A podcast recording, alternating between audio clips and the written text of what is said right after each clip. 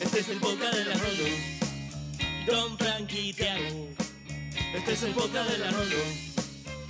Don Frankie Tiago. Y estás escuchando la Rolo. Y otra semana vamos a recordar el Cenicum que amás.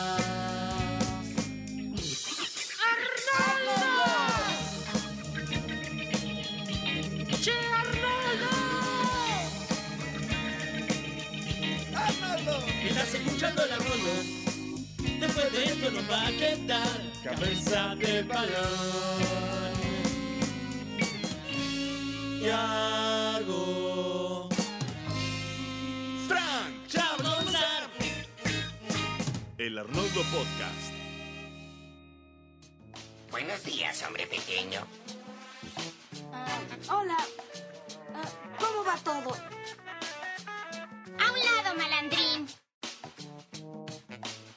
Oye, Arnold. Hola. ¿Hay alguien ahí, amigo?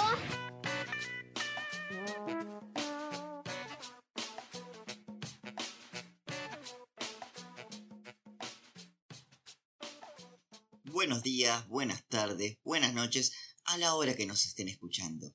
Esto es el cuarto episodio de El Arnoldo. Yo soy Tiago y estoy con mi muy buen amigo Frank. ¿Cómo estás, Frank? Como va Tiago, todo bien. Eh, estoy muy contento de estar acá nuevamente con vos haciendo este podcast, ya el cuarto programa. Y obviamente muy contentos de compartir este momento con vos y con todos los que estén detrás del dispositivo con el que nos estén sintonizando. Ya se está haciendo costumbre esto, semana a semana, de ir analizando los capítulos de Arnold, ¿no? Hermosa costumbre. Que, que bueno, ya nos ha traído a analizar muy buenos episodios y yo creo que esta no es la excepción. Son dos capítulos bastante pintorescos. Uno es eh, la decisión de Helga, el primero, y el segundo es eh, el viejo edificio, ¿no? El viejo edificio, así es, The Old Building y Helga Smake Over. Antes de irnos directamente al análisis semanal de los capítulos, eh, te voy a proponer una actividad. A ver, dale. Vamos a ubicarnos cronológicamente. Estamos en 1996, eh, cuando se estrenó la primera temporada. Los niños, los protagonistas de Arnold, tienen todos nueve años.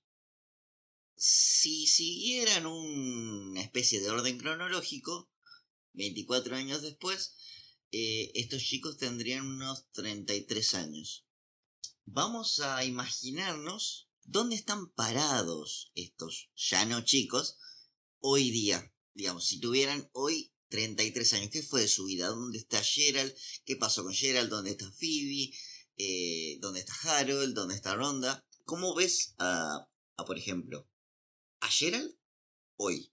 ¿Qué fue de la vida de Gerald desde esos nueve años, desde 1996 hasta 2020?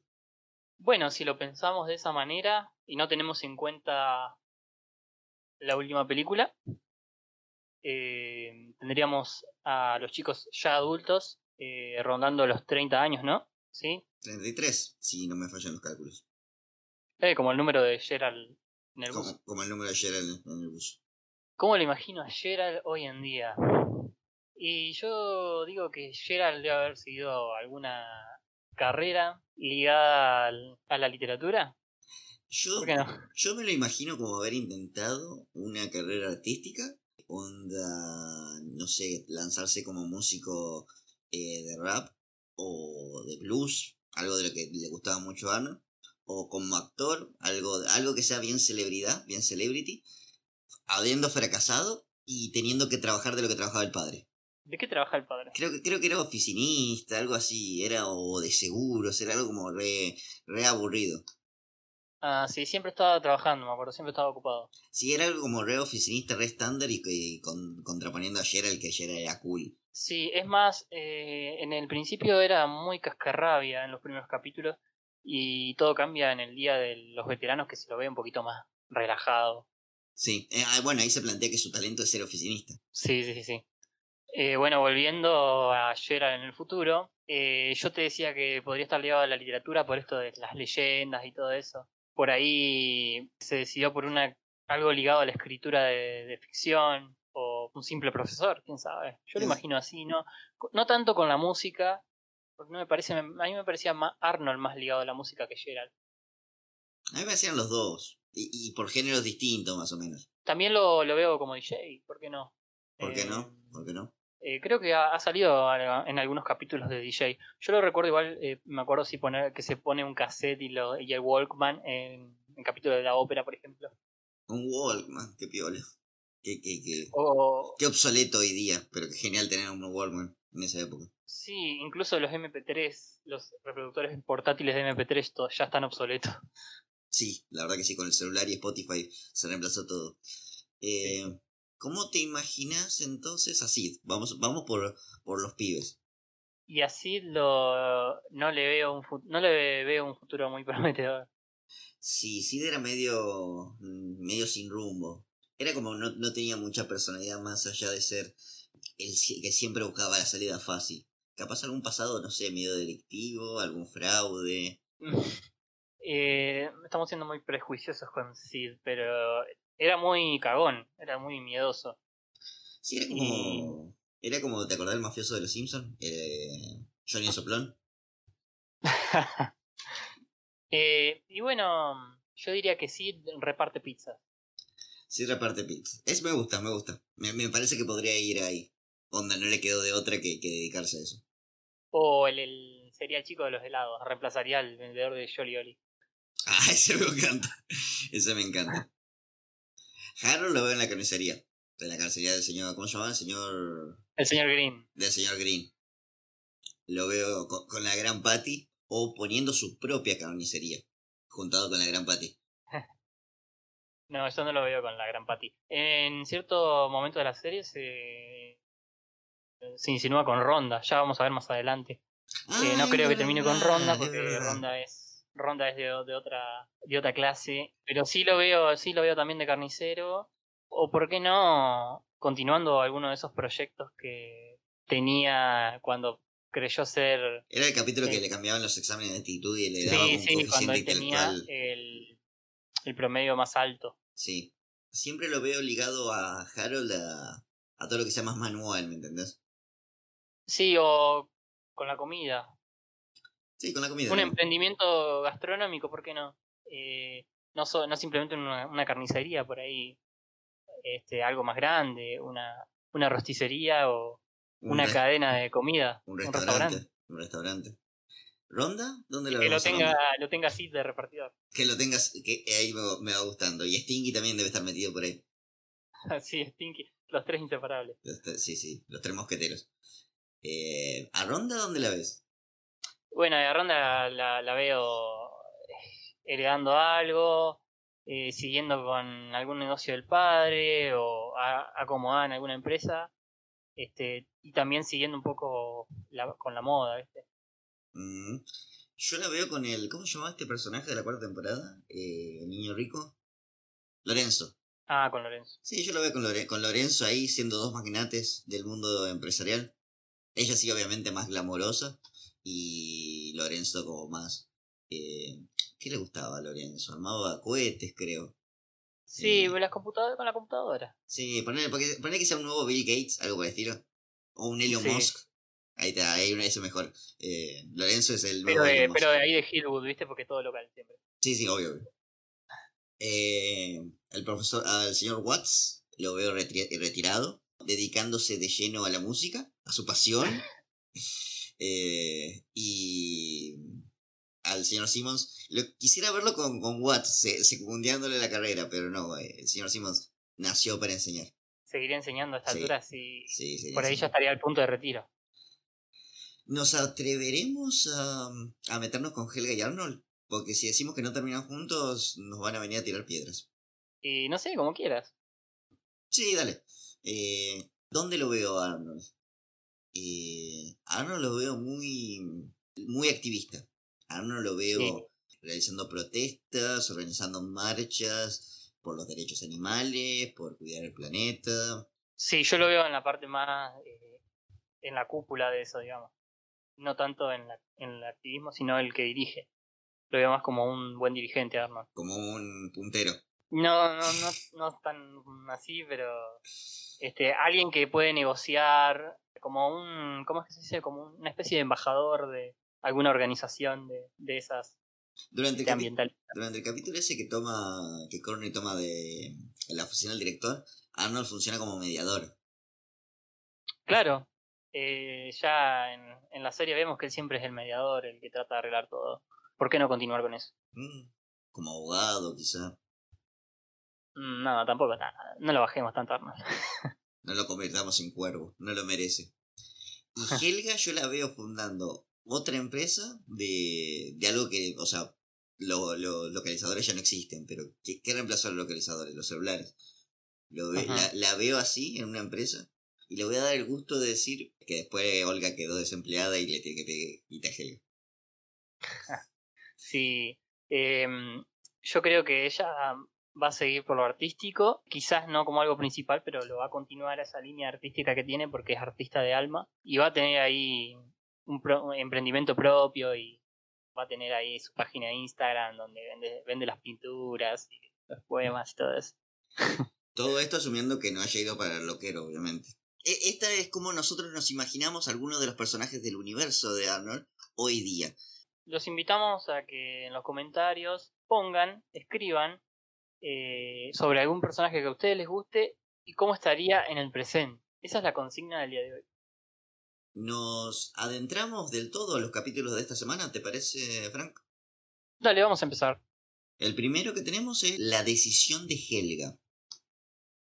La decisión de Helga, en inglés eh, titulado Helga's Makeover, que ya dijimos que la decisión del doblaje ahí fue media polémica porque makeover significa más un cambio de imagen, este, un cambio de look y no tanto una decisión. Una decisión es como algo más ambiguo, ¿no?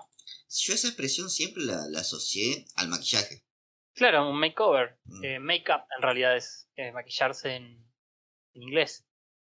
Pero bueno, este episodio, este par de episodios, fue estrenado el 6 de noviembre de 1996. Tenemos que este primero fue escrito por Rachel Lipman. Se suma una nueva escritora, en este caso mujer, la primera mujer que escribe un capítulo en la serie, eh, que es eh, Rachel Lipman. Rachel Lindman tiene una, tiene una interesante trayectoria dentro de la escritura, porque es- escribió para Rugrats, este, de ahí se conocen con, con Craig eh, y con los otros escritores. La mayoría escribió para Rugrats también, se conocen todos de ahí. Eh, y bueno, Rachel también escribió para Sabrina la Bruja Adolescente, Ay, trabajó también en, en Recreo, la serie de Disney. sí, sí, sí. Claro, era como, era una competencia de Arnold, me parece, ¿no? Em, más indirecta, pero sí, puede ser. Eh, bueno, Rachel Lindman también tiene cap- capítulos memorables de Rugrats. Por ejemplo, cuando Carli- Carlitos pierde lo- los lentes y ve todo borroso. Cuando eh, Angélica, por ejemplo, se está por mudar y, y al final no se muda un carajo, pero que piensa que va a extrañar a los bebés. Eh, tiene bastantes capítulos interesantes. Otro que me acuerdo que escribió ella es cuando Carlitos le tiene fobia a los gérmenes, por ejemplo. Tengo muy pocos recuerdos de Rugrats en general, de recuerdos de capítulos puntuales. Yo también, pero eh, investigando descubrí que este si me das el pie me, me acuerdo enseguida de todos los capítulos de Rugrats. Y bueno, volviendo al capítulo de Arnold, empieza en el aula. Estamos en el aula, en la escuela, en la primaria 118. Ya habíamos estado en, en el capítulo de Eugene y en el de la obra, y acá volvemos de vuelta. Eh, esta ronda eh, entregándole invitaciones a sus compañeras. Invitaciones a lo que parece ser un pijama party, ¿no? En e- Y bueno, eh, se lo va. antaño, Vale, muchachos, había mm, eh, en la primaria, te daban una tarjetita para invitarte a los cumpleaños. No, no mandaban solamente un WhatsApp a, la- a las madres. Claro, claro. eh, antiguo ritual. Pagano. eh, Y entonces llega el momento de dársela a Helga y Helga como que reacciona de una manera bastante negativa como suele hacer y no la invitan. No sé si alguna vez te pasó que este, no te invitaron a algún cumpleaños o algo. Es una situación muy, muy, muy fea. Sí, de chico sí, recuerdo que... No, no, no sabría decirte una ocasión puntual, pero sí estoy muy seguro que sucedió. Yo creo que a todos nos pasa. Yo me acuerdo, sí, eh, cumpleaños a, a los que han invitado, qué sé yo, a la mayoría del aula y por ahí un grupo en específico no nos invitaban, ¿viste? Eh, y era, era feo. Los que más se ofendían en realidad eran las madres. Los chicos no tanto porque era como que no le dábamos tanta bolilla a eso, ¿viste? Sí. Eh, invitabas a los que eran más tus amigos y listo. Había otros que invitaban a todos y no importaba si eran sus amigos. Mm.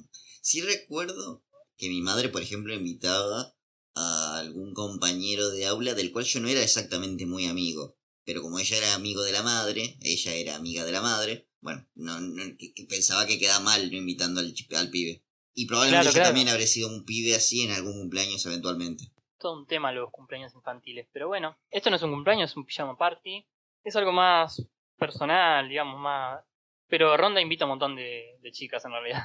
Las invita a todas la- las, conocidas, digamos, las, las que vemos en pantalla.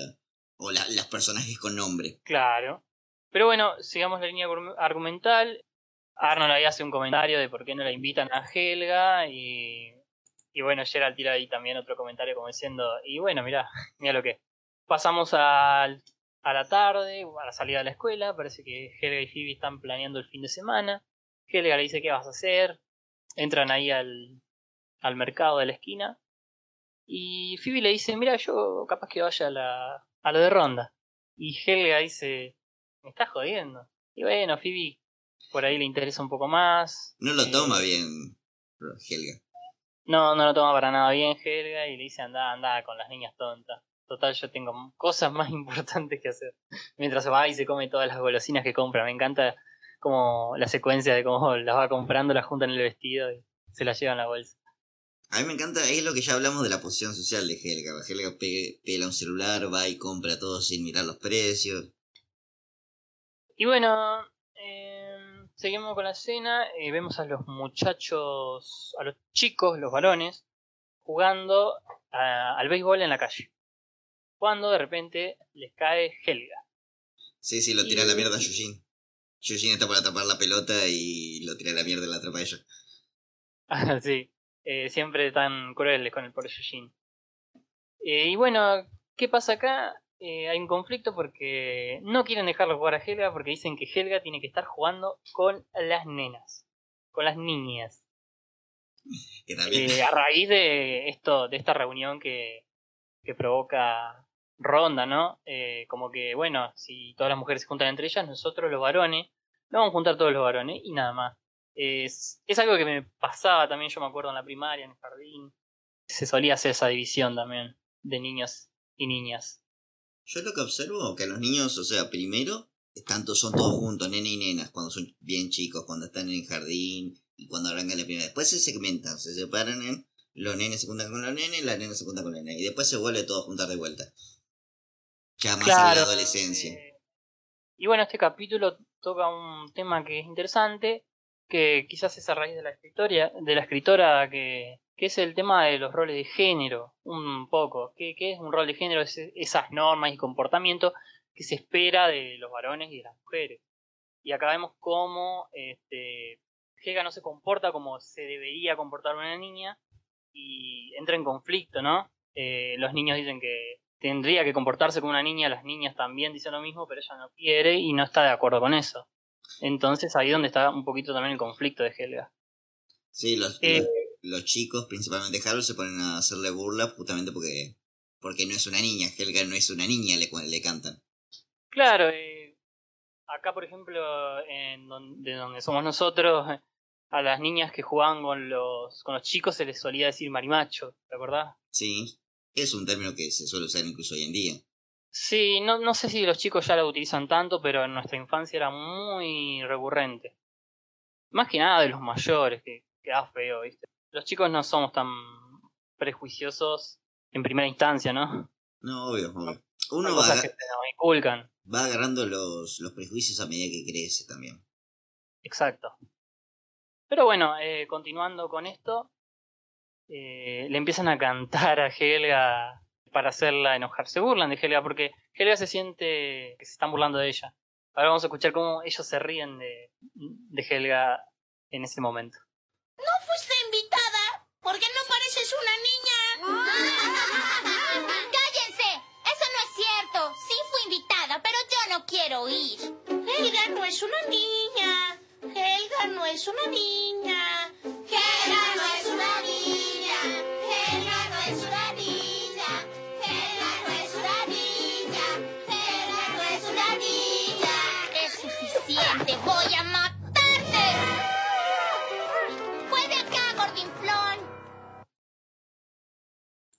Harold no se la aguanta con Helga. No, Har- Harold siempre termina ligando, ¿viste? Ya en el capítulo anterior ya había terminado con el chico del pórtico corriéndolo y ahora Helga. No, aparte acá también se le cagan las patas cuando eh, le dice, este es un juego nomás para nenes, nomás para chicos. Helga le dice, ¿quién dice eso? Agarra a Sid, le dice, no, sí, sí lo dice. Sí, no se la aguanta con Helga. No se la aguanta nada. con Helga. Eh, siguiendo con eso, con, con el capítulo, Helga decide ir hasta donde están las chicas en su pijama party, que parece que empezó temprano, porque es de tarde. Sí, de Se tarde. ve que sali- salieron de la escuela y esperaron un rato y después empezó la fiesta, tipo, qué sé yo, 6 de la tarde, ponele. Y están todas ahí en la pieza y se están burlando de ella casualmente. Vamos a escuchar un poquito, el- a ver el- las burlas que le hacían las chicas. Y luego Helga dijo, hazte un lado, gordinflón.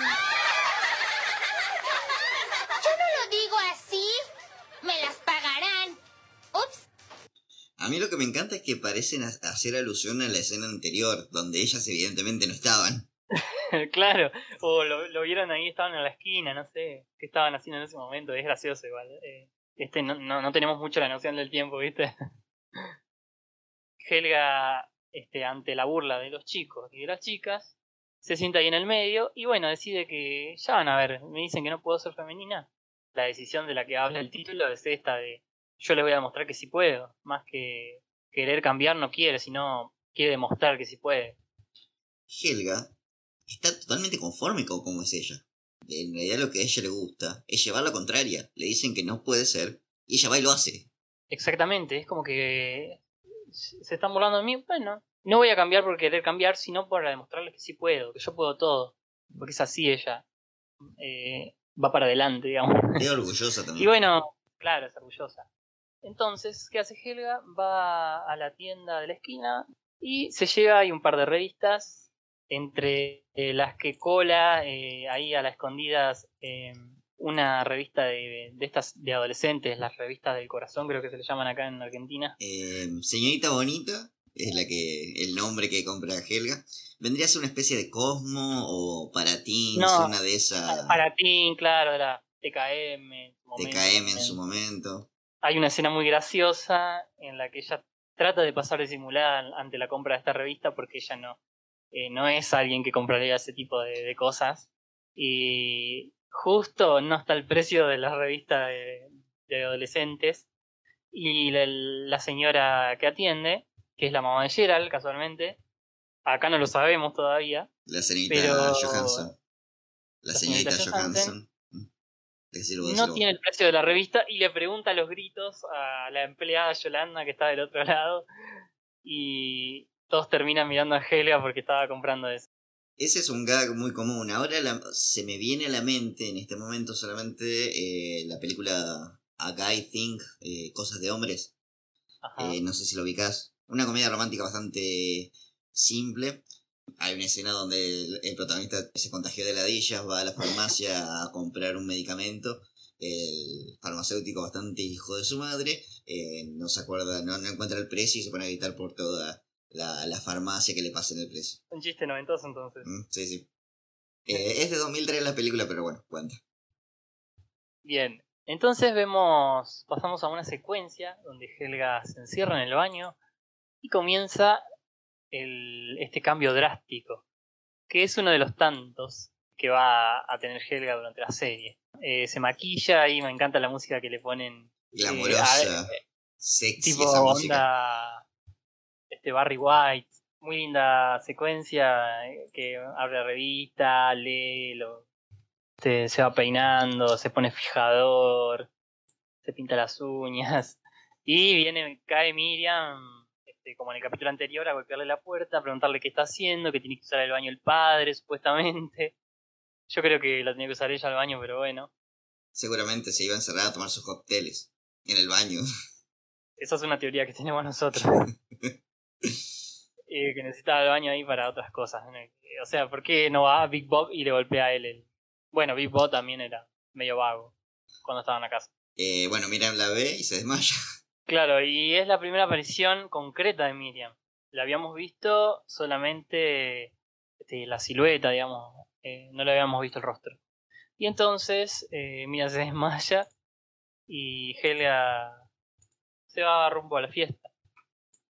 Y bueno, pasamos a la siguiente que están en la cabaña de Omar los chicos, que parece ser una tienda de calapeles. Que yo investigué y los calapeles no sé, ¿alguna vez escuchaste hablar de un calapel? No, la verdad que no. Pensé que era como un Son- shawarma, como un burrito, algo así. Son comidas orientales, digamos. Tiene, algo- tiene algo que ver. Fíjate que se comen como en tazones, ¿viste? No sé si es un tipo de salsa o algo así. Mm, puede ser. Me, me, me da risa porque la, es la cabaña de Omar y suena medio latino, pero la comida es oriental en realidad. Eh, onda de la India o de esos lugares. Sí, es como que vos y yo nos mudamos a Nueva York y pongamos, parecemos, somos argentinos, capaz que pasamos por mexicanos y nos ponemos un restaurante de comida mexicana. claro. No me pasa para el curro. Nadie lo notaría igual. No, la verdad que no. Entonces llega Sid donde están todos los chicos. Me, me gusta la escena esa de que están todos ahí. No están escabeando birra, como sería acá todos de los pibes en la esquina, sino que están comiendo ahí el, el, el falafel. Y cae Sid en la bici a decirles que vio a Helga y que estaba vestida como una niña. A lo que Harold al instante reacciona, ¿cómo que estaba vestida como una niña? Vamos a arruinarle la fiesta. Y todos se prenden sin cuestionárselo un poco. Incluso el mismo Arnold se prende en esta que a mí me decepciona de Arnold. Este, se prendió en el boludeo de Arnold. Míralo vos. Ya habíamos aclarado que este Arnold en- no es el Arnold que nosotros mayormente recordamos, el cabeza fría, el que a veces es un medio santurrón hasta aburrido, de, de lo moralista que es. Se prende en el boludo de vez en cuando. Sí, acá no vemos al Arnold ético, sino que vemos al Arnold completamente niño. Cae Helga a la fiesta y aparece toda luqueada, que el- ese cambio drástico es genial. Eh, yo creo que la primera vez que ves el capítulo te, te cagas risa. Sí, cómo sí, sí. está, cómo está vestida, el, el peinado, el maquillaje, el Sí, vestido. parece, parece una se- puso ahí uno- unos pechos hechos de, de, de algodón. parece una Marilyn, una Marilyn Monroe, pero a, la- a medio hacer, digamos. Se luqueó como una tía, una tía soltera de 50 años. Y Sí. bueno, se sorprenden todos al ver la Helga en la fiesta, primero porque fue a la fiesta y segundo porque cayó toda luqueada así, con un bolso encima y todo. Y la saluda cordialmente, le dice cómo andás querida, La y piropea. habla de manera distinta, la La pi- piropea. Le dicen, Helga, qué linda que estás. Claro, todos se sorprenden ante el cambio de Helga, ante la decisión de Helga. y bueno, es el centro de atención de la fiesta ahora, Se pone a como darle nunca antes lo había sido. Se pone a darle consejos de belleza a las chicas. Y esto no, no le simpatiza para nada a Phoebe, vemos. Phoebe se pone muy incómoda con esto.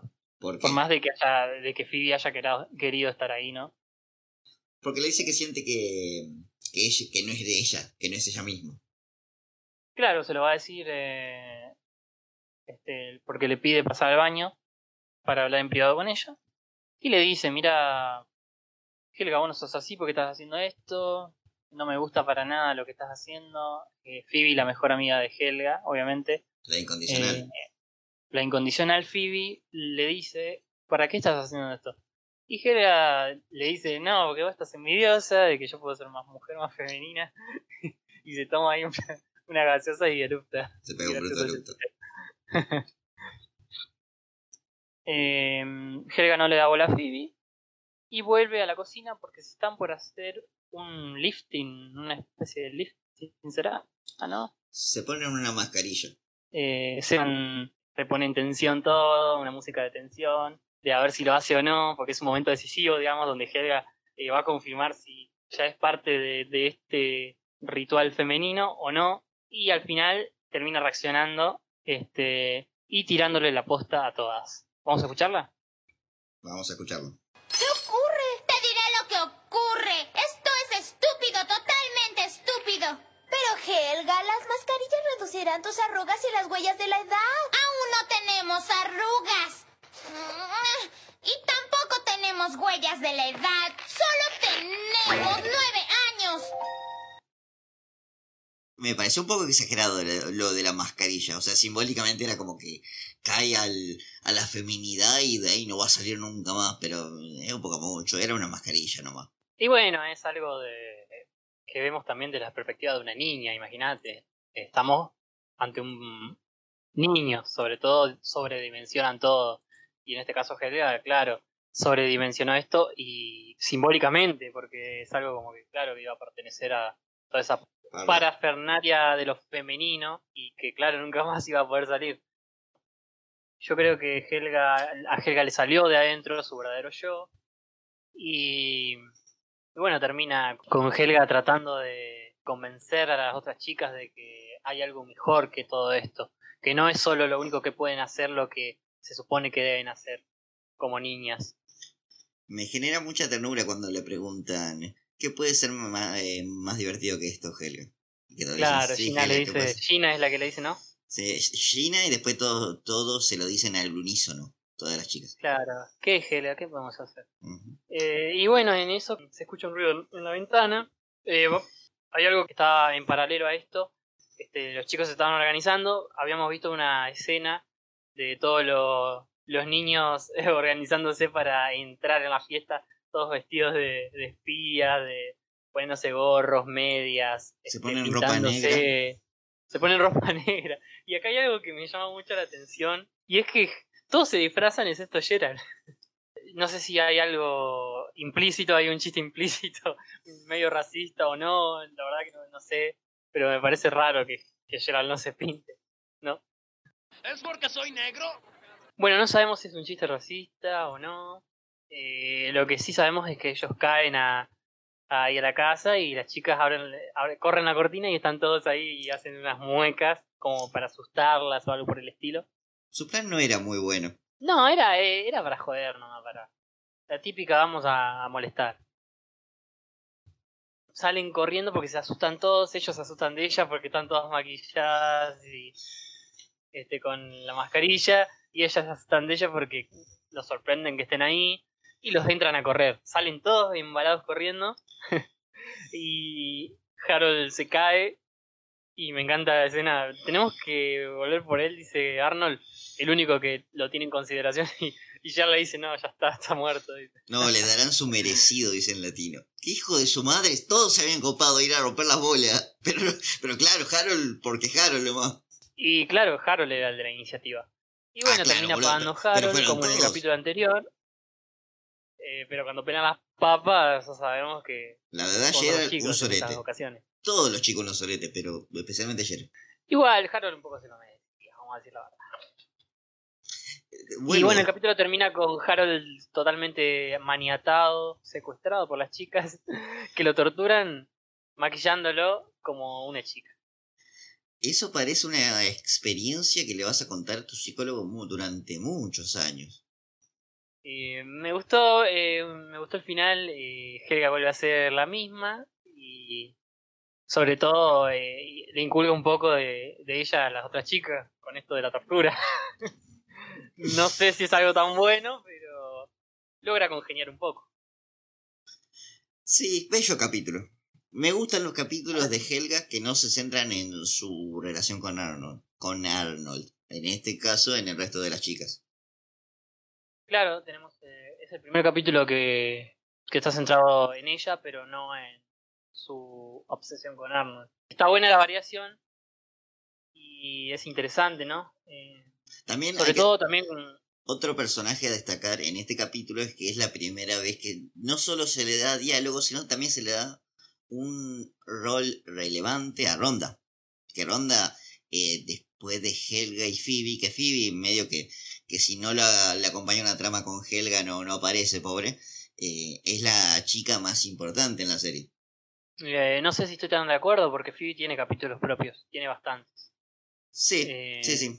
Y algunos no tienen que ver puntualmente con Helga. Si bien por ahí está presente. Pe- eh, Pero a diferencia de, de Phoebe, Ronda tiene eh, características propias eh, totalmente suyas, que no dependen de su relación con un protagonista ni con un amigo de protagonista. ¿Entendés? O sea, Ronda no es el crash de Gerald, eh, no es la tercera en discordia entre Harold y Helga, Ronda es Ronda.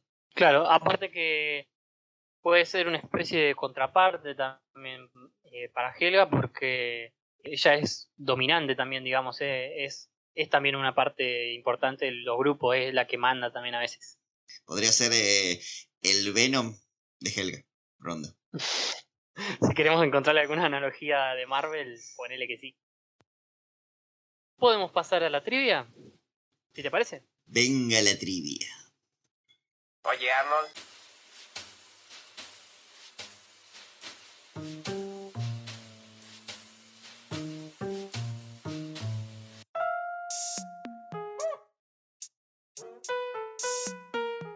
El viaje es el destino, viejo.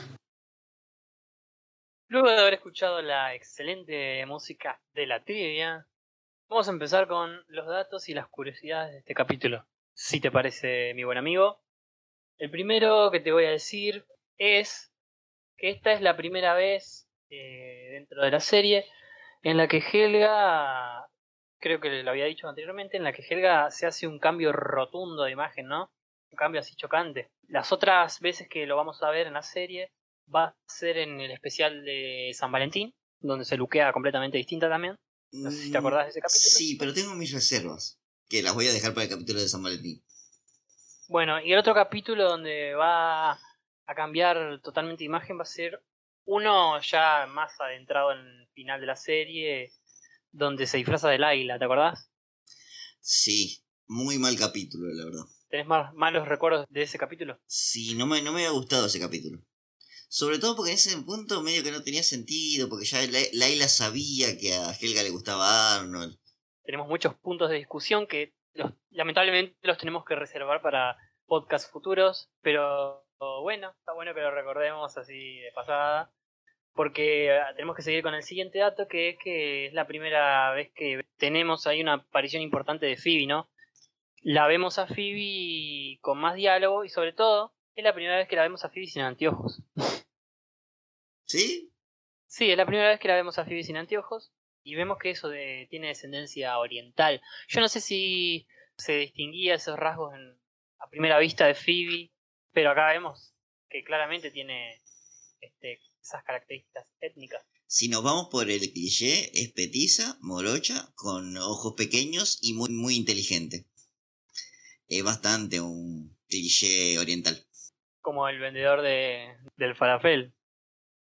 También en este episodio eh, se marca la aparición de la madre de Gerald, que también ya lo habíamos dicho, que es la señora Johansen. Y sobre todo que descubrimos el apellido de Gerald, que es Johansen. El tema es que no nos dicen que es la madre de Gerald. Por lo tanto, no sé si es tan así de que es- descubrimos el apellido de Gerald, porque todavía no sabemos que es la madre de Gerald. Y en inglés tampoco lo dice, ¿no? No. Tengo la teoría de que en realidad era solamente un personaje negro que pusieron ahí y cuando armaron la familia de Gerald para un posterior capítulo dijeron, bueno, vamos a juntar esta que ya que ya la tenemos diseñada y ya fue, que sea la madre. Sí, te estaba por decir algo. Te estaba por decir algo parecido. Capaz que no tenían pensado que esa sea la madre y era otro diseño. Quién sabe. Cosas que nunca vamos a saber a menos que le preguntemos a Craig. Y bueno, em, también es la primera vez que vemos a Helga sin su moño. En realidad es la primera vez que la vemos totalmente con otra apariencia. Yo quiero mencionar que se parte la uniceja. Se quita la, la uniceja pataki. Claro, eh, hablando de los Pataki, tenemos que la primera aparición completa de Miriam también. Otro dato de este capítulo. La vemos desmayarse. Ya Sí. la vamos a ver tirada también de otras maneras eh, más adelante en la serie. Sabemos que tiene padre, Helga. Eh, claro, sabemos que tiene el padre y que necesita ir al baño. Pero no sabemos todavía que, que es Big Bob. También hay algunas referencias culturales en este capítulo. Una curiosa es cuando Helga está espiando en la habitación a las chicas y ve que Phoebe se ríe. En latino lo, lo, lo doblaron como tú también, Phoebe, como que se sintió traicionada. Y en inglés también dice algo parecido, pero lo dice en griego. Y ella dice et tu brute, ¿Qué, qué, ¿Qué quiere decir esto en griego? En realidad es una cita del emperador Julio César cuando está por ser asesinado por Brutus. O sea, como se da cuenta que lo van a traicionar, ¿no? Eh, en inglés tampoco se entiende mucho, por lo que estuve investigando, pero es curiosa la referencia, como que Helga es también culta, le gusta la literatura, y ve a Phoebe y reacciona con ese dialecto. El amor de Helga por la poesía no nace pura y exclusivamente por Arnold. Sí es como eh, dijimos antes, él es su musa, pero se nota que tiene, digamos, un- una cierta pasión por eso, por la lengua. Claro, claro, por la lengua y la literatura. Siguiendo con las referencias culturales, mm, tenemos que el maquillaje de Helga y toda la apariencia está un poco basada en una cantante de una banda de los 80 muy popular, o por lo menos conocida, digamos, no es tan popular y masiva, pero sí es conocida dentro del ambiente del rock alternativo, que es eh, Susie Sioux y los Banshees. Eh, si buscas y googlean la apariencia de Susie Sioux, es muy parecida al maquillaje que se hace Helga y al que le hacen a Harold también. Continuando con los datos y las curiosidades de la trivia, ya la estamos terminando. eh, tenemos que Harold, en un momento cuando sale corriendo, que lo persiguen las chicas, grita el horror, el horror. En inglés, The Horror, The Horror. Es una cita eh, que viene del libro El corazón de las tinieblas de, Joseph Conrad. Pero una cita de una cita, porque es una cita de la película Apocalipsis Now. En una escena de Marlon Brando eh, donde dice esas palabras antes de morir. Y sería una referencia a esa escena, digamos. A aquellos que no saben qué es el horror. El horror. Y bueno, esa ha sido la trivia de este capítulo. Ya podemos pasar al que sigue. El siguiente capítulo es el viejo edificio, ¿no es cierto? El viejo edificio, así es. The Old Building. Tenemos que este capítulo está escrito eh, nuevamente por Rachel Lipman, pero esta vez acompañado de otro escritor recurrente, Steve Bixten, que ya ha escrito bastantes capítulos ya para lo que vamos de la serie. Eh, y van a ser un dúo que responsable de bastantes capítulos en esta temporada. Vamos a ver cómo les va. Ok, el capítulo comienza con, cómo no, una fantasía de Arnold, que está arriba de la bola demoledora. Tengo la teoría de que Miley Cyrus vio este capítulo. me acuerdo, me acuerdo del polémico video de Miley Ball, Cyrus, sí, Ball Working, algo así. Eh, Está lamiendo un martillo. Creo que fue en el 2014. Sí. De hecho no estoy seguro, pero creo que fue el año que nos conocimos vos y yo. No, me parece que fue un año después. Puede ser. Eh, está fantaseando porque está dentro de la máquina demoledora de Ernie. Acá conocemos a Ernie. Claro, se nos presenta Ernie. Se nos presenta Ernie. Le está dando instrucciones de cómo, de cómo usar la Perdón. bola demoledora, de cómo tumbar una pared. Eh, vemos que una especie de ritual que tiene es poner un tema de Dino Spumoni, porque dice que asusta a los ladrillos. Primera mención a Dino Spumoni. Tenemos a Pone su tema en la radio. Mm. Si vos me fusionás a Sandro, a Hola. Cacho Castaña y a Elvis Presley, obtenés creo que un cuarto de lo que es Dino Spumoni. Y bueno, se ve que el personaje está un un poco inspirado en, en todos ellos. Seguro. Incluso en Cacho Castaña. Sobre todo en Cacho Castaña. Pero bueno, ya vamos a hablar de Dino Spumoni porque acá solo lo oímos.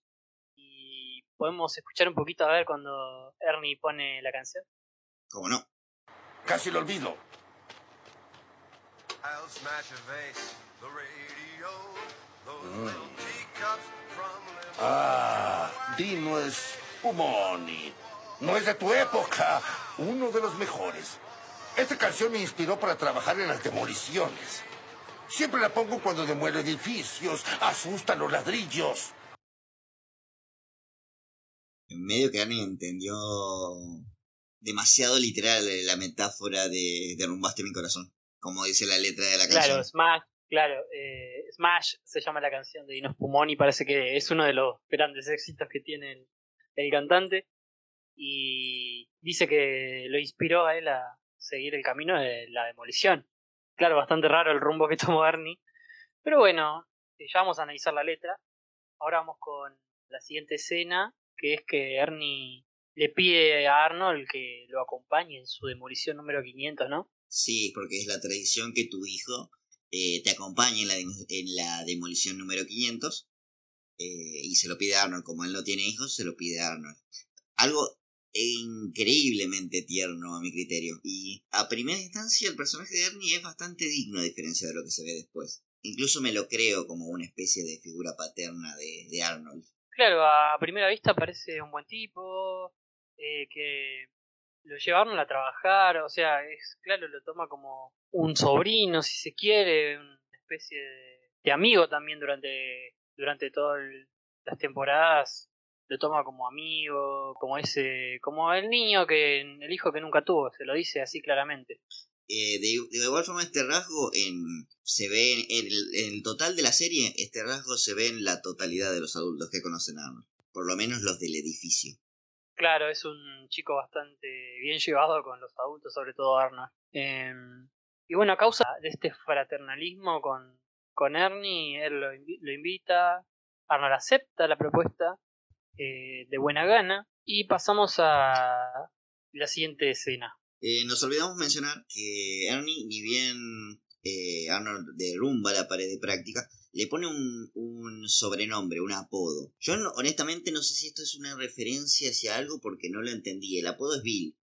Es el mismo tanto en inglés como en español. No sé si es una especie de chiste interno, porque incluso cuando, cuando Ernie le dice, le dice el apodo, eh, Arnold como que se pone nervioso. No sé exactamente qué significa. ¿Vos tenés una idea? Yo entiendo como que le puso un nombre cualquiera y Arnold se extraña de que le haya puesto un nombre cualquiera porque él, él estaba pensando más en Terminator o, esa- o en esas cosas, algo más llamativo, ¿no? Y él le dice Bill, simplemente Bill.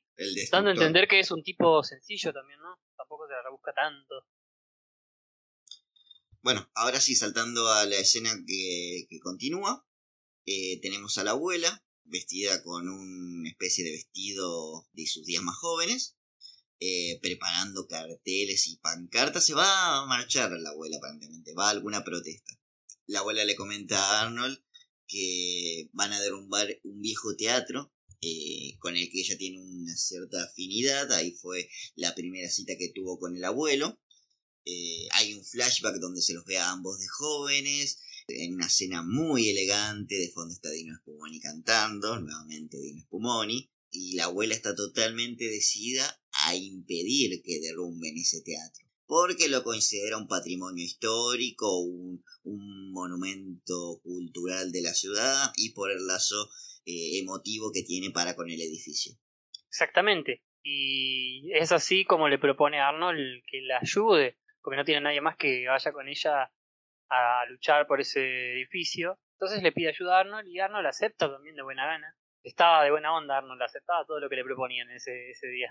La verdad que no sé si estaba muy aburrido o no puedo decir que no este chico. Y un poco también te lo manipulan. Eh, en la siguiente escena lo vemos a como Ernie le dice, por favor, no me vayas a decepcionar, ya me decepcionaron bastante en mi vida. Bueno, sí, se encuentra de vuelta con Ernie mientras lleva los carteles de la marcha, Arnold, lo hace entrar a su departamento. Claro, conocemos el apartamento de Ernie. Apartamento, habitación, una mezcla de ambos. Sí, es más una habitación porque es una casa. eh, No es un complejo de departamentos. Ahora la habitación es enorme. Sí, está llena de ladrillo, color verde como para que le combine con la camisa. Y Le muestra una, también vemos una maqueta le muestra una del maqueta teatro. de- de- le muestra una maqueta del edificio que van a demoler juntos, que resulta ser el mismo teatro que la abuela quiere salvar. Exacto, ahí es donde entra el conflicto, ¿no? Sí. Esto me recordaba un chiste de. No, no en realidad con la trama, sino con el tema de la maqueta. O sea, Ernie tenía una maqueta a escala perfectamente igual al teatro solamente para destruirla. claro. Me recuerda a Volver al Futuro. Cuando el Doc le quería explicar a Marty cómo iban a hacer el tema del rayo. Dice. Y prepara en una tarde una maqueta eh, casi igual a la calle donde, va, donde van a hacer lo del rayo. Y en un momento incluso tiene. Dice. "Dis- Disculpa que no lo hice a escala o que no tuve tiempo de pintarlo. Alto talento tiene el Doc para hacer maquetas. Gran personaje el Doctor Brown. Un, un genio. Eh, bueno. Eh, olvidamos mencionar la, la escena donde Arnold entra a la habitación y, y Ernie le pregunta si practicó los movimientos. Sí, el movimiento que era adelante hacia atrás con la mano. Hay un Mm. chiste muy recurrente en internet esa escena que alude a que Ernie Le estaba enseñando a está- pajearse. le está enseñando le está enseñando a masturbarse a Arnold. Ay, ay, Ernie, sos un degenerado, hermano. No, obviamente los ojos de internet no son iguales a los ojos de un niño en los 90 mirando este programa. Internet pervierte todo. Así es. Bueno, Y bueno, eh, Arnold se encuentra con el conflicto de una vez por todas y necesita un consejo. Cada vez que tiene un problema, necesita un consejo y a quién se lo va a pedir el consejo. Arnold acude al abuelo en busca de consejos. eh, cuando finalmente logra que el abuelo entienda la situación eh, y parece que va a aconsejarle, que va a decirle algo que realmente lo ayude, se va porque dice que tiene que tomar sus píldoras. Se lava Raro, las manos, vamos a decir. sí, raro que no le dijo eh, voy a mirar mis novelas, porque él siempre se, tiene que ir para mirar las novelas. Se ve que está enganchado con Betty la Fea o Pasión de Gavilanes. Sí, vemos cómo se lava completamente las manos el abuelo. Y Arnold piensa por sí solo cómo podría resolver el conflicto. Dice, Eh. bueno, son adultos, van a entender que, que no puedo comprometerme con ambos. Lo que nos lleva a la escena, una escena muy buena, de la cena. La cena. Claro, vemos la tensión que hay entre los dos en la cena. Que están comiendo patatas y ambos, eh, a su forma, eh, exteriorizan la ira que tienen eh, el uno contra el otro. Ernie aplastando las patatas y la abuela, bueno, quitándoselas del camino. Acá también queda claro que Ernie sabía que la abuela estaba en contra de la demolición del edificio. Y también la abuela sabía que el edificio iba a ser demolido por Ernie.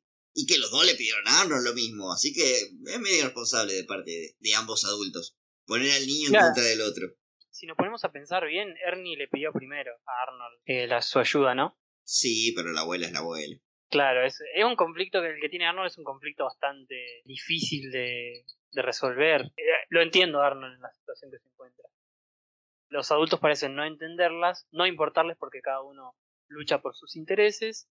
Y vemos una escena muy graciosa en la cena que estaría bueno escucharla un poco, a ver cómo pelean. Vamos a escucharlo. ¡Basta! Demolerías la estatua de la libertad si pudieras hacerlo. Y tú salvarías un montón de perros callejeros y George Washington los hubiera acariciado. Ven aquí y repite eso, hombre demoledor. ¿Sí? ¿Quieres un poco de esto? Ah, sí, destructor. Esto es ¡Ese edificio se está cayendo! No es verdad, es un edificio muy bello y hay que conservarlo. ¿Ves lo que hiciste? Molestaste a mi nieto. Lo molestaste tú, yo no.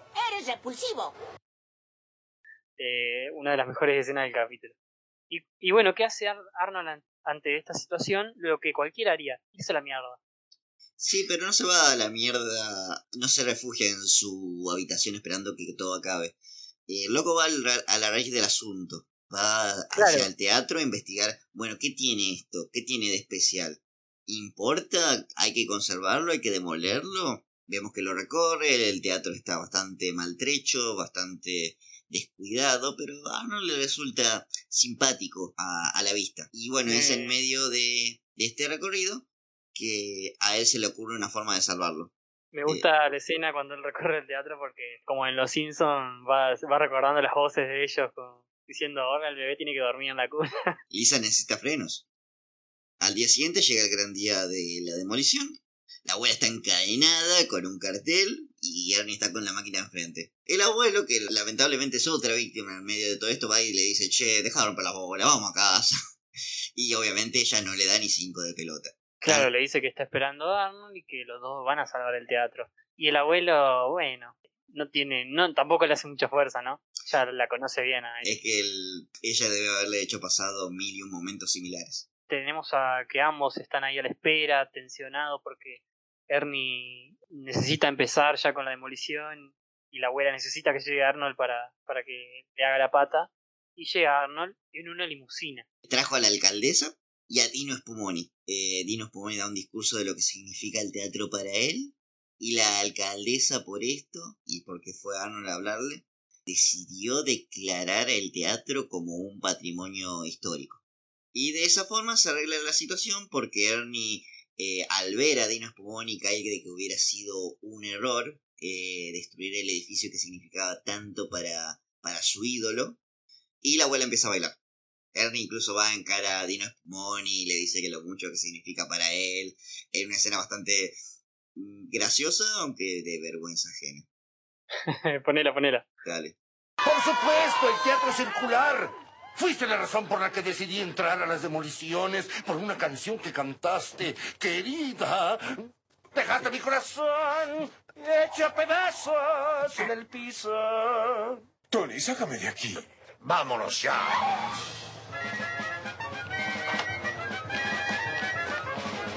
Dino, espera, vuelve aquí. Me encanta porque Ernie recién ahí cuando aparece Dino Spumoni se acuerda que era importante el teatro, ¿viste? Me parece que me dio la caretea ahí. Pero... La recontra careteo. Por no mencionar que le pide que le firme la cabeza. Claro, le, le pide que le firme la ca- cabeza y le persigue, persigue un poco la limusina.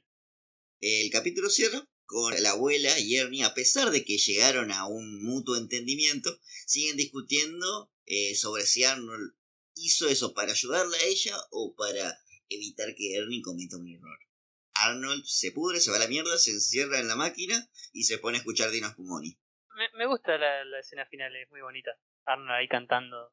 Me hace acordar a, a, a mi infancia. eh, Yo me acuerdo que me quedaba en el auto mientras padres se bajaban a hacer algún, algún trámite, algún mandado. Y yo me quedaba escuchando música en la radio, en el auto, mientras ¿Ponías, ellos bajaban y compraban. ponías temas de Sandro? No precisamente Sandro, pero escuchaba la radio.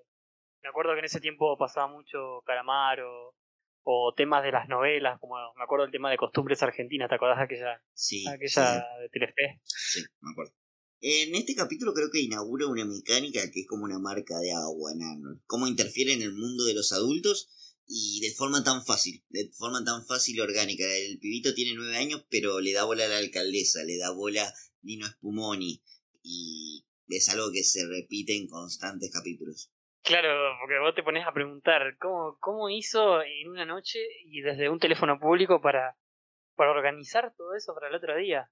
O sea, en esa ciudad ya sabemos que todo se maneja de una manera muy extraña, ¿no? Es lo que hablamos en el capítulo, no, no me acuerdo qué capítulo, pero es la contraparte de cómo funciona el universo de Peanuts. Mientras en Peanuts eh, los adultos son incapaces de comunicarse con los niños porque literalmente hablan otro idioma, acá medio que adultos y niños congenian en, en una misma sociedad, igualitariamente casi.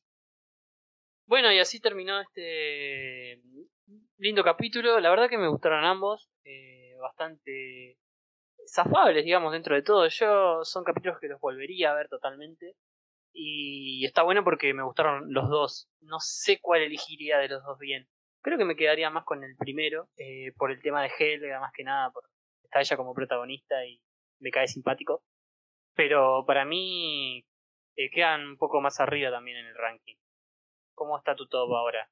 Estos dos capítulos, si bien el primero, ya dije, la temática me gusta más, porque es un episodio de Helga que no está centrado en su obsesión con Arnold, este segundo lo disfruto más porque me parece más gracioso. Me parece mucho más gracioso el versus entre, entre Ernie y la abuela. Pero en comparación con el chico del pórtico, por ejemplo, son capítulos que quedan bastante chicos. Claro, por eso te preguntaba eh, cómo quedaría ahora tu top. Por ahora mi top quedaría con el chico del pórtico en primer lugar, el pequeño libro rosa en segundo, eh, la bicicleta de Yushin eh, lo pondría en tercer puesto, el edificio viejo en cuarto, quinto la decisión de Helga y en el fondo están frutas en el centro y la gorra de Arnold. Cayeron bastante. Ya para el próximo episodio va a ser oficialmente un top 10. Bueno, y el mío voy a, voy a hacerlo de menor a mayor. En último lugar, en octavo lugar, queda Frutas en el centro. Después sigue la gorra de Arnold. La decisión de Helga va a quedar en número 6. Superado solamente por el viejo edificio, que es el nuevo que se agrega, que queda quinto. Y bueno, los cuatro primeros lugares son el libro rosa, la bicicleta de Yushin, Viaje al acuario y el chico del pórtico que sigue primero. El chico del pórtico sigue imbatible. A ver, vamos a ver hasta cuándo. Y seguramente va, quizás hasta la siguiente temporada. En realidad hay un capítulo que creo que a vos te va, te va a pegar y le va a pelear un punto, un poco el puesto a Chico del Pórtico. Ya vamos a ver. Pero bueno, es hora de que pasemos a la trivia, ¿no? Vamos, no hay tiempo que perder.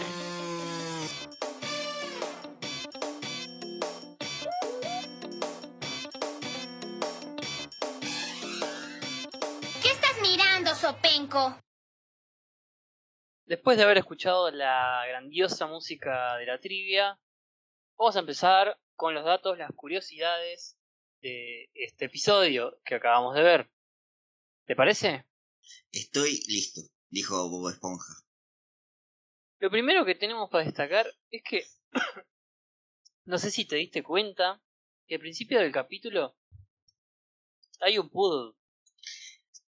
Estaba por hacer el comentario, ¿de dónde carajo salió ese perro?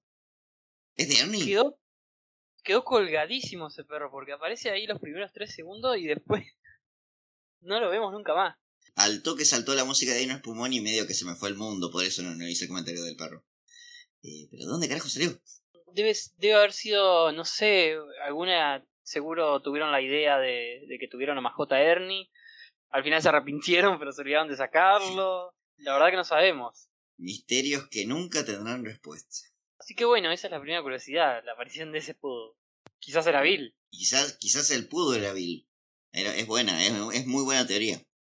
Siguiendo con los datos, tenemos que es la primera aparición de Dino Pumoni, obviamente, y del alcalde.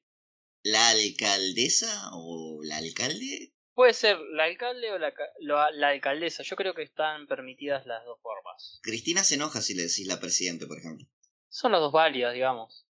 Eh, siguiendo con la trivia, cuando estamos cuando estamos ahí en, en la escena, en, en el escenario de las máquinas demoledoras, en esa especie de, no sé si es un desarmadero, un basurero, donde están ellos. Entiendo que es como su base.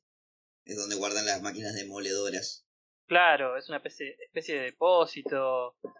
Eh, no sé si guardan escombros ahí o qué pasa. Hay paredes de práctica, eso sí. Se ve que levantan paredes para, para demolerlas. Claro, eso me parece curioso. No sé cómo se llamaría en específico ese lugar. Pero bueno, vamos a decir que es la base.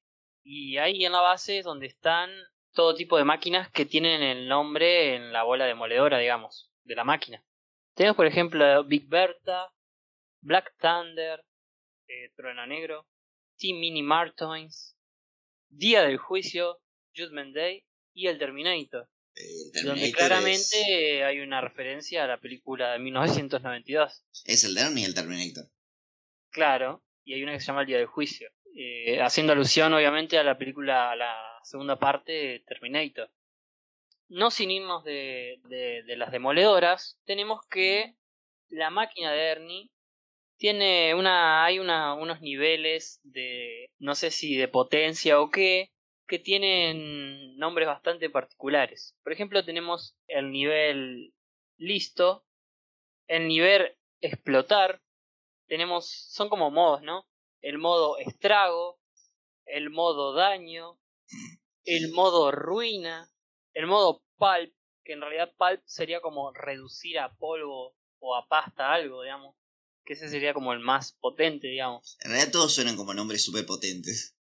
Claro, eh, ese es el chiste, digamos, como que es todo tan destructivo, pero ese pulp ya reducir a, a pasta es bastante jodido. El... Sí, sí, es como el más overpower. Tenemos que la abuela usa el mismo vestido que tenía la primera cita con el abuelo. Y por último, una grandiosa curiosidad es que es la primera vez eh, en la serie que el tema del ending de cuando termina no es el, el habitual, sino que es el tema de Dino Spumoni, Smash, ya lo mencionamos. El, el tema que inspiró a Ernie, justamente por la palabra Smash. Exactamente, estaría bueno que veamos un poquito la letra del tema. Bueno, la letra dice algo como eh, querida, dejaste mi corazón en, hecho pedazos en el piso, como canta Ernie. Eh, después dice, no debería yo quebrarte algunas cosas a vos, te voy a romper la lámpara, tu antigua astilla, esa cosa tan estúpida que siempre llevas. voy a romper el vaso, la radio, Pará. las pequeñas, Pará. las pequeñas tazas de té. ¿Y, y se reían de mi comparación con Cacho Castaña? ¿En serio? No llega al nivel de si te agarro con otra te mato, pero un poquito zarpado el Dino acá. Ay, Craig Bot... No, esto me confirma que, que Craig se, se inspiró en Cacho Castaña para Dinos Pumoni. Está confirmadísimo tras esto. Y la última parte de la letra dice el amor es solo un juego, el cupido puede tomar la culpa, yo voy a destruir todo, y no te preocupes, no voy a destruir tu corazón. Algo como diciendo, voy a romper todo menos tu corazón. Vos me rompiste el corazón, yo te rompo todo, pero no te voy a romper el corazón como me lo rompiste vos. Es Ese es el mensaje de la canción. Es un psicópata. Sereno, sereno y romántico el Dino, ¿no? Sí, sí, un romántico de vieja escuela. No es mi canción favorita de Dino Spumoni, pero dice que la letra está escrita por Don Reynolds. Ojo, Dino solo es el intérprete. Claro, echarle la culpa al otro. Es curioso que Dino hace referencia a un chiste que se va a hacer luego en la serie, que es que golpeó a un camarógrafo. Es verdad, es verdad. Eh, digamos, ese pequeño detalle de continuidad está buenísimo. Y me, me parece que tenemos que destacarlo. punto para la continuidad. Punto para la continuidad. Y bueno, hay un chiste que se pasa por alto en el latino, que es que la alcaldesa, o el alcalde, como le quieran decir, hace un comentario ahí el amigo de Ernie que está en, entre el público, como que ella quiere ser reelegida. Y en realidad en inglés el chiste es que dice, no la habíamos reelegido ya, porque aparece de repente, como que ella ya está reelecta en Como- realidad. Como decir, ya, Eh, ya ganaste los votos, ya te puedes ir, ya está. ya Claro, cumpliste. exactamente. Es buenísimo el chiste en inglés, pero se pierde un poquito ahí en el latino. Queda medio vainilla, medio eh, inofensivo ese chiste en latino. Claro. Y bueno, esa ha sido la pequeña trivia de este episodio. Eh, y podemos terminar hablando un poquito del, del equipo de doblaje y de los principales doblajes que aparecen en este episodio, ¿no? Tenemos varias primeras apariciones que serán constantes en el futuro. Tienes razón. Y por eso la lista comienza con Ronda. Ronda. Ronda, Ronda, Ronda Lloyd, no sabemos todavía el apellido, pero el apellido de Ronda es Lloyd. Y eh, en este episodio va a estar interpretado por Claudia Mota.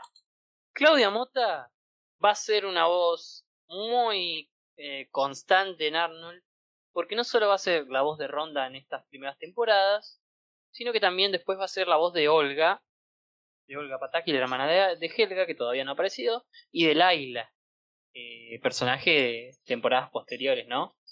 Tenemos también que Claudia Mota ha interpretado a Bart Simpson, es la voz desde la temporada 9 hasta la 15. La mejor voz de Bart Simpson. Yo discrepo completamente con la, la opinión de mi compañero. Yo creo que Yo sos creo un que idiota. la mejor es la original, que después vuelve a la serie cuando ya, bueno, la serie está en plena decadencia, ¿no? Mm. Pero si recordamos, a mí me parece un poquito más bonita eh, la voz, que la podemos escuchar. A ver, vamos a escuchar un poco de la voz de Bart, la voz de Ronda primero. Sabes, Helga, tal vez nos equivocamos contigo. Tal vez no eres igual que nosotras. Es una cita de juego. Ah, déjame hablar a mí, ¿quieres? Andábamos tranquilos por aquí rolando un callo nada más. Esta, La siguiente voz, esta semana vi eh, la serie 3D de MTV de, de Spider-Man. eh, esa que estaba con un render que envejeció muy mal. Y me acabo de dar cuenta, es la misma voz de Mary Jane también. De esa Mary Jane. Y creo que la de las películas, por lo menos de la primera y segunda película del Hombre Araña, la de Sam Raimi, eh, si no me equivoco, también es la voz de Mary Jane. sí, sí, es la voz de Mary Jane también, tenés razón. Pero bueno, la otra voz que se nos presenta en esta ocasión, que ya la habíamos escuchado un poquito, pero ahora tiene más diálogo, es la voz de Phoebe, que va a ser interpretada por Rosy Aguirre. Y dicho sea de paso, Rosy Aguirre va a ser Phoebe durante toda la serie, durante todas las temporadas. Es otro de los personajes que no cambia la voz durante la serie, Phoebe. Vos, Rosy Aguirre, vos cerrás los ojos y identificás automáticamente todos los personajes que fue. Sí, tenemos personajes muy trascendentales como Bellota de las chicas superpoderosas, como Phil de Rugrats, Phil de Bill, en Los Mellizos. Tenemos a Krillin, la primera voz de Krillin, la memorable primera voz de Krillin. Eh, Krillin cambia varias veces de voz. Igual la de Bellota es la primera que se me inyecta en el subconsciente cuando la escucho a ella. Sí, eh, es una voz que es muy familiar para todos nosotros, por eso vamos a escuchar a ver algunas de las interpretaciones de Rosy Aguirre. A mí me gustaba más la otra Helga. Al menos era honesta. Nunca fingía ser como las otras solo para encajar en su mundo. Ustedes tienen sus poderes especiales de aliento helado y lenguaje de los roedores del norte, pero yo quiero saber cuál es mi poder especial y no nos iremos hasta que sepa cuál es. La siguiente actriz de voz que vamos a nombrar eh, va a ser eh, Diana Pérez, que en este capítulo va a interpretar a Gina, que también la vimos hablar un poco ahí, y todavía no la hemos introducido a Gina, digamos. No sé si va a haber ocasión donde, de donde introducir a Gina porque está siempre de fondo, tiene un par de chistes, pero nunca, nunca hay un capítulo dedicado a Gina. Ya lo dijimos, creo, inclusive. Claro, por eso tenemos que aprovechar esta ocasión para presentar a Diana, a Diana Pérez como Gina, que también va a ser la voz de Corley, Ay, boludo. que ha hecho voces Gi- un es poquito conocidas también, como por ejemplo Jessie de Pokémon, la del equipo Rocket, y también la tenemos como una de las tías de Sabrina, eh, que hoy nombramos Sabrina la bruja adolescente con la, con la guionista. eh, bueno, lo podemos conectar también con la voz de Hilda. Hilda Spellman era la tía de, de Sabrina. Eh, Zelda era la estudiosa y Hilda era como la más despistada, ¿no? Sí. Qué buena serie, por Dios, Sabrina. En el segundo capítulo eh, tenemos, bueno, la voz de Ernie, que ya lo habíamos nombrado en el capítulo anterior a Tito Resendiz, que es la voz de Krusty, el alcalde diamante. En este caso, bueno, va a interpretar a, a, a Ernie. Vamos a escuchar un poquito. Tienes buen instinto. Bueno, lo primero será ponerte un buen apodo. Ah, ya lo tengo. El apodo perfecto para ti. Bill. Es memorable también esta voz. Eh, la mayoría de las voces son memorables, si, si somos sinceros. Eh, bueno, eh, vemos que también aparece Dino Spumoni. Se le va a dar esta voz por esta única vez. Seguramente porque se habrá pensado que era un personaje esporádico, episódico, y no le dieron tanta importancia. Pero la voz que lo interpreta en este caso es la de César Arias.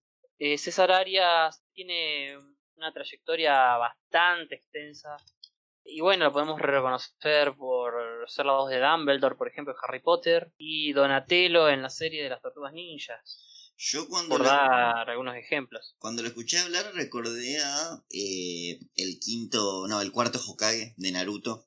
Creo que es, creo que es la misma voz. ¿Cómo están todos? Quiero agradecer a un chico muy especial llamado Arnold, quien me avisó de esta situación. Saben, amigos, este teatro tiene historia para mí. Sí, es la misma voz. Es exactamente esa misma voz de viejo sabio. Sí, tiene voz de viejo sabio, y lo es. Tiene un... A ver si podemos confirmar la edad. 78 primaveras, nuestro querido César Arias. Bastante. Y si te fijas, mira todas las películas que tiene, innumerables son.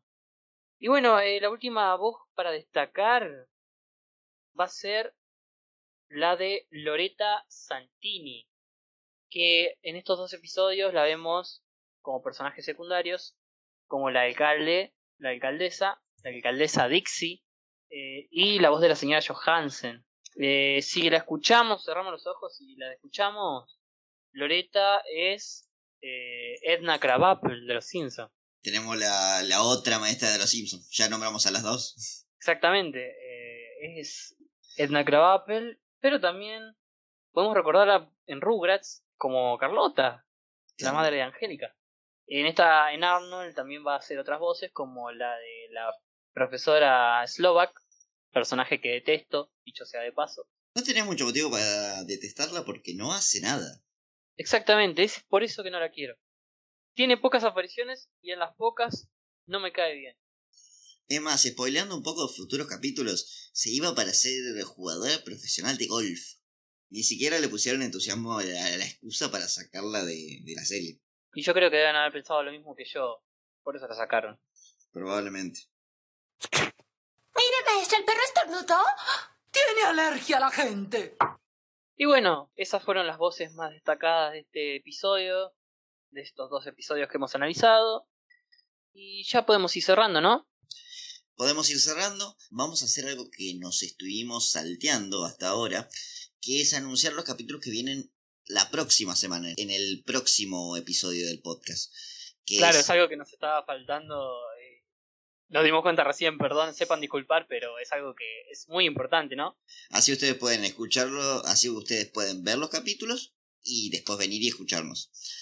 Eh, los de la próxima semana serían, eh, es el quinto capítulo que conforma las chicas de sexto grado y el béisbol. Exactamente, esos son los episodios que vamos a analizar la semana que viene en el próximo podcast. Así que ya pueden ir viéndolos eh, en su página de preferencia. Eh, cualquier duda o problema para encontrarlo, nos pueden pedir eh, ayuda guiño guiño Nos- y nosotros les ayudaremos a facilitarles los episodios. Nosotros no podemos darles, darles material pirata, guiño, guiño. No nos contacten si no encuentran links para verlo online, guiño, guiño. Y bueno, después de haber dicho esto, vamos con la música de cierre. Vamos con la música de cierre.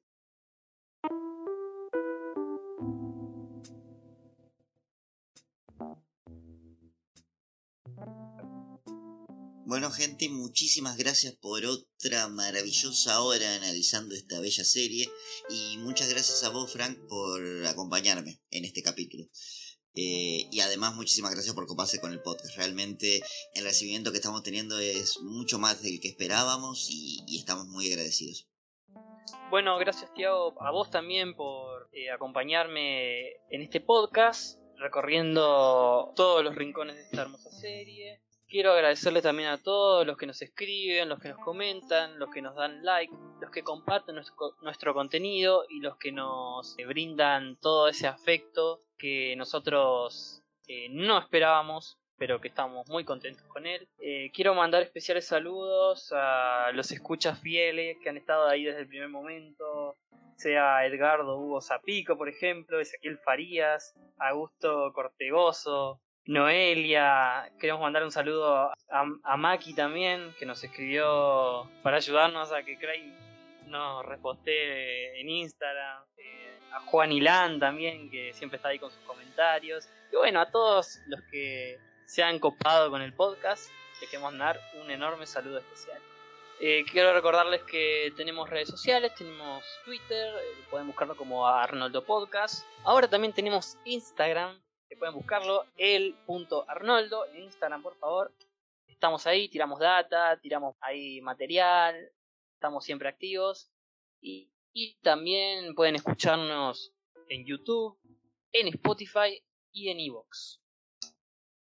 Sin más nada que decir, me despido y los saludo a todos afectuosamente. Hasta el próximo podcast. The antique chair, that stupid thing you always wear. I'll smash a vase, the radio, those little teacups from limos, your wacky paintings on the walls. Darling, pow! I'll smash them all. Lover, it's just a game. Cupid can take the blame. I'll take the place apart, but don't worry, I won't smash your heart. Not me.